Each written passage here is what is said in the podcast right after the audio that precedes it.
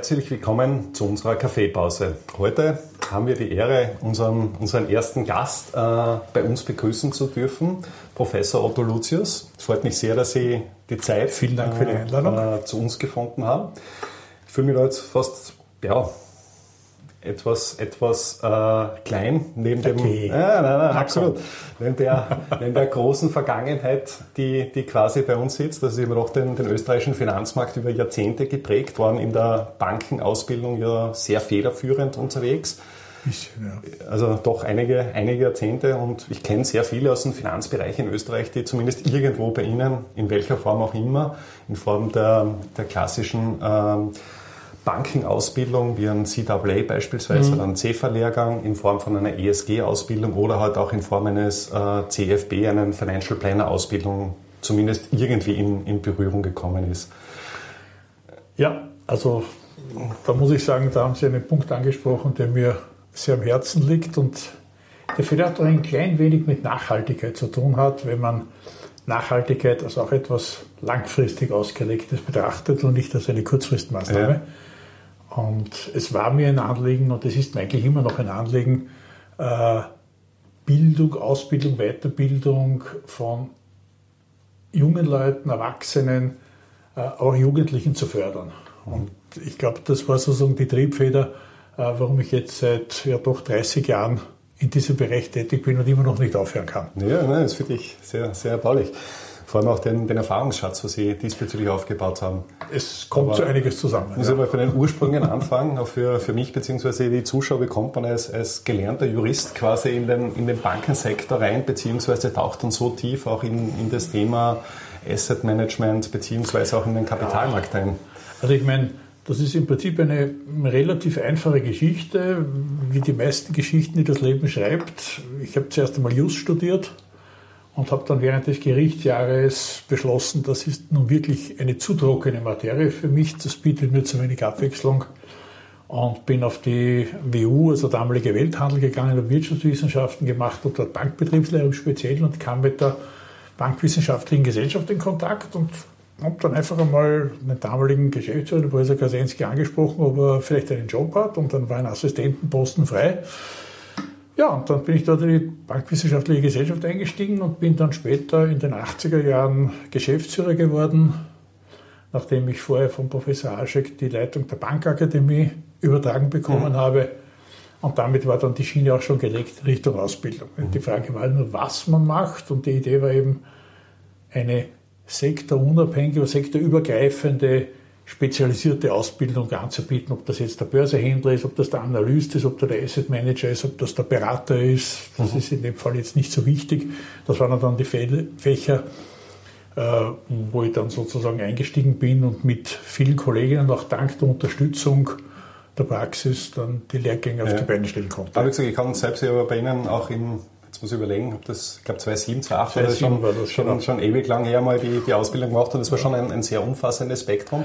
Und was Ja. sich schon unterschieden hat, also im Vergleich zu anderer Ausbildung ist ja dieser, dieser klassische Praxisbezug, also sprich, dass wirklich Ja. Praktiker, die eine gewisse Erfahrung gehabt haben, Genau. auch dort nicht nur theoretisches Zeug äh, von sich gegeben haben und irgendwelche Modelle runtergebetet haben, sondern auch, auch ist es. Themen aus der Praxis gemacht Wenn haben. Sie, Lehrbücher kann man auch nachlesen.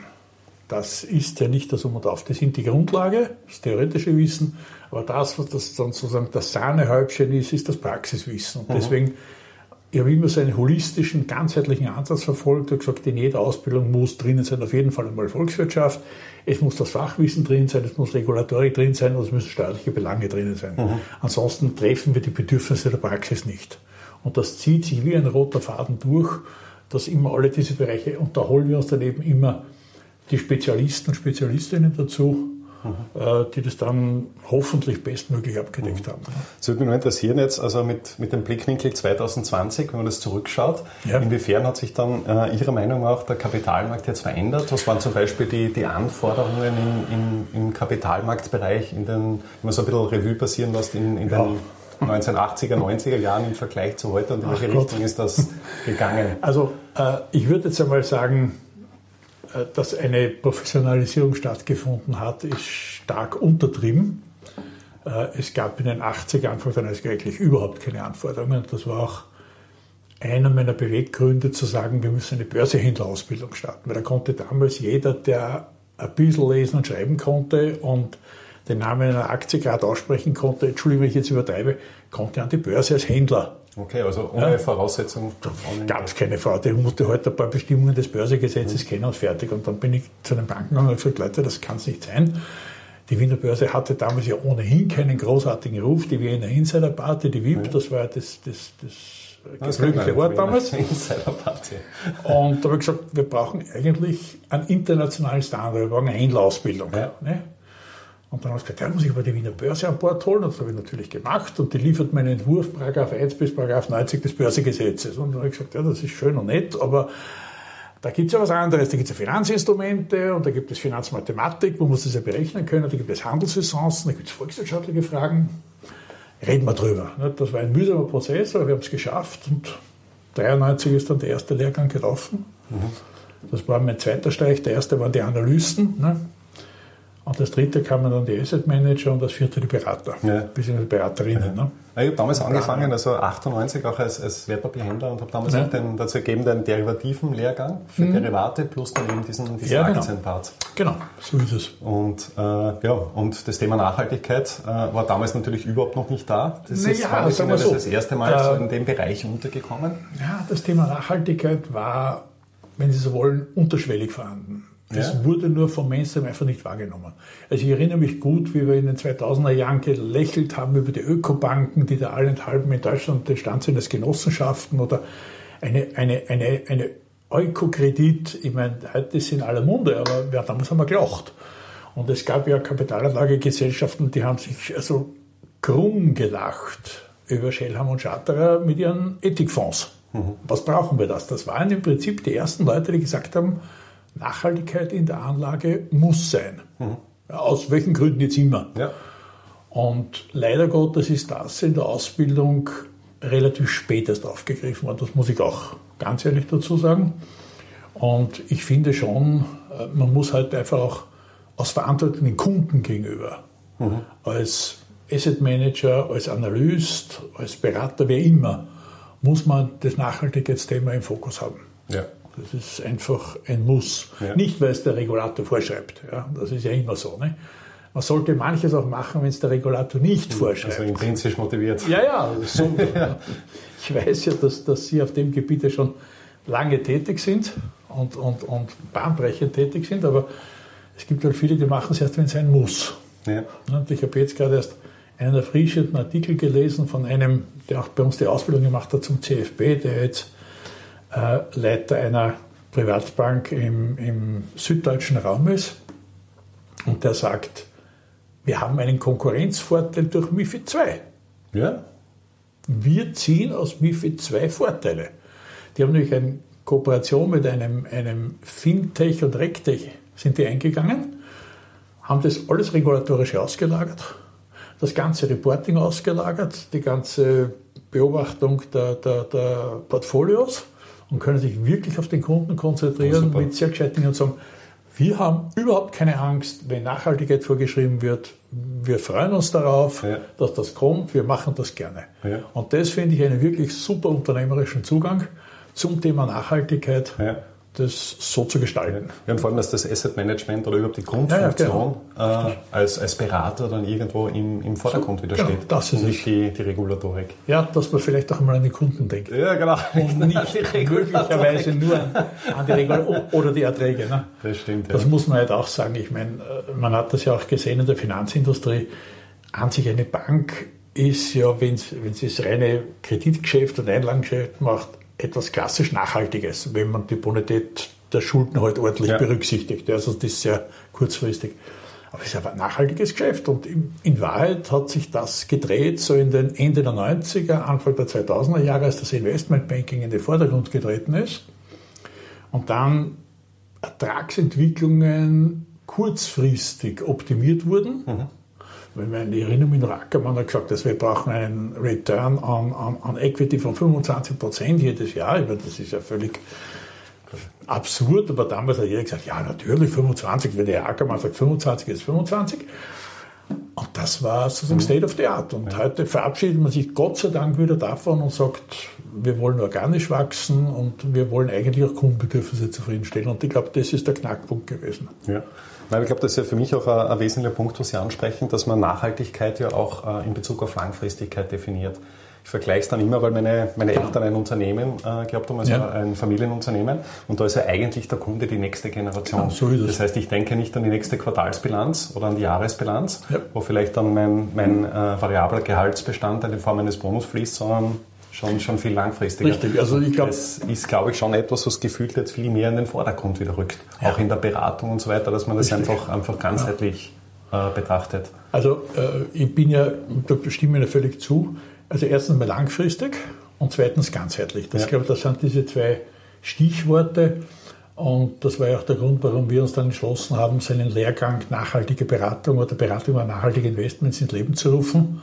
Und zwar bevor die Regulierung da ist. Mhm.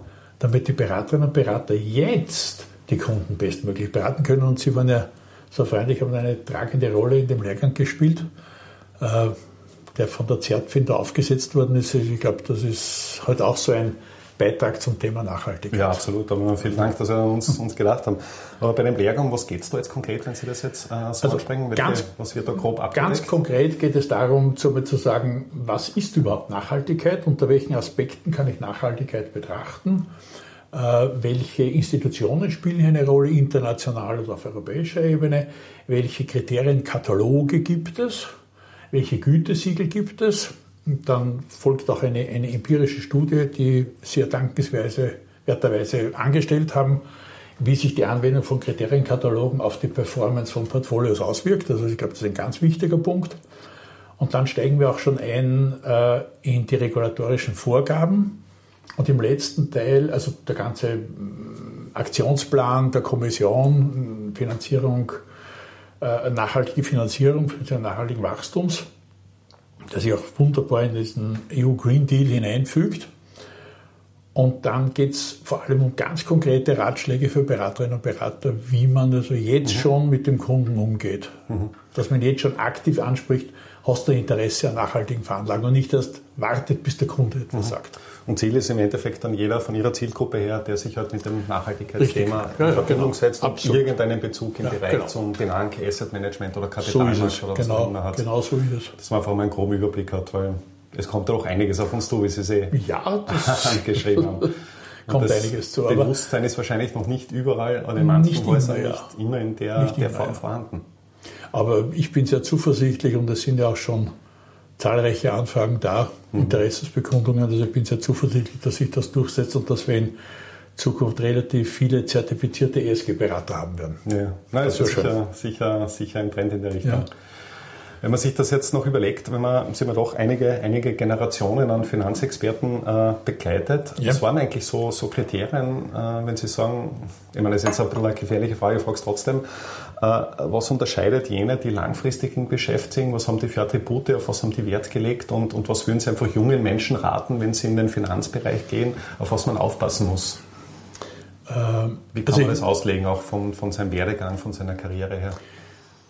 Ja, also das eine ist einmal, dass man ein sehr solides Grundgerüst hat an Wissen. Mhm. Das schadet einmal auf gar keinen Fall.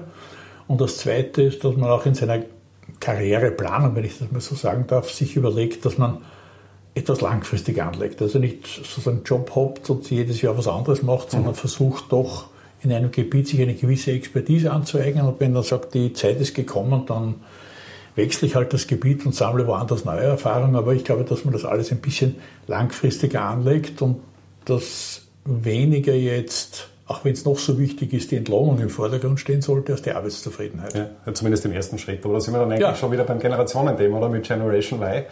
Genau. Das ist dann nicht nur äh, um den klassischen, ich bin ein Vertreter der Generation X, was ganz ja. klar war, okay, wichtig einmal Karriere machen, viel investieren, arbeiten, arbeiten, arbeiten.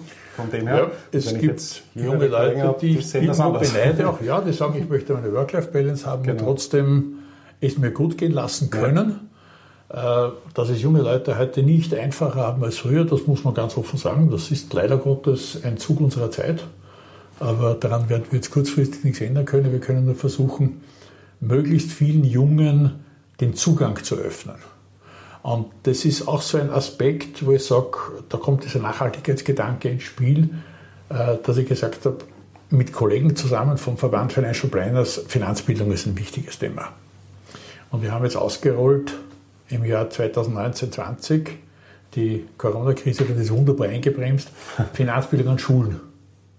Wo wir wirklich also mit dem Institut der Wirtschaftspädagogik zusammen ein Konzept ausgearbeitet haben, wo man sagt, was bedeutet überhaupt Geld, was bedeutet Sparen, was bedeutet äh, ein Haushaltsplan, was bedeutet Geld ausgeben, was sind Schuldenfallen. Und das geht dann hin bis zu äh, Überschuldung, Privatkonkurs, also in verschiedenste Module für die Unterstufe, die Oberstufe. Und das, glaube ich, ist ein relativ gutes Konzept, wird auch sehr gut, sehr gut angenommen worden, aber natürlich jetzt durch Corona brutal ja. gestoppt und jetzt kommen langsam so die ersten Anfragen wieder, ja, da hätten wir Interesse.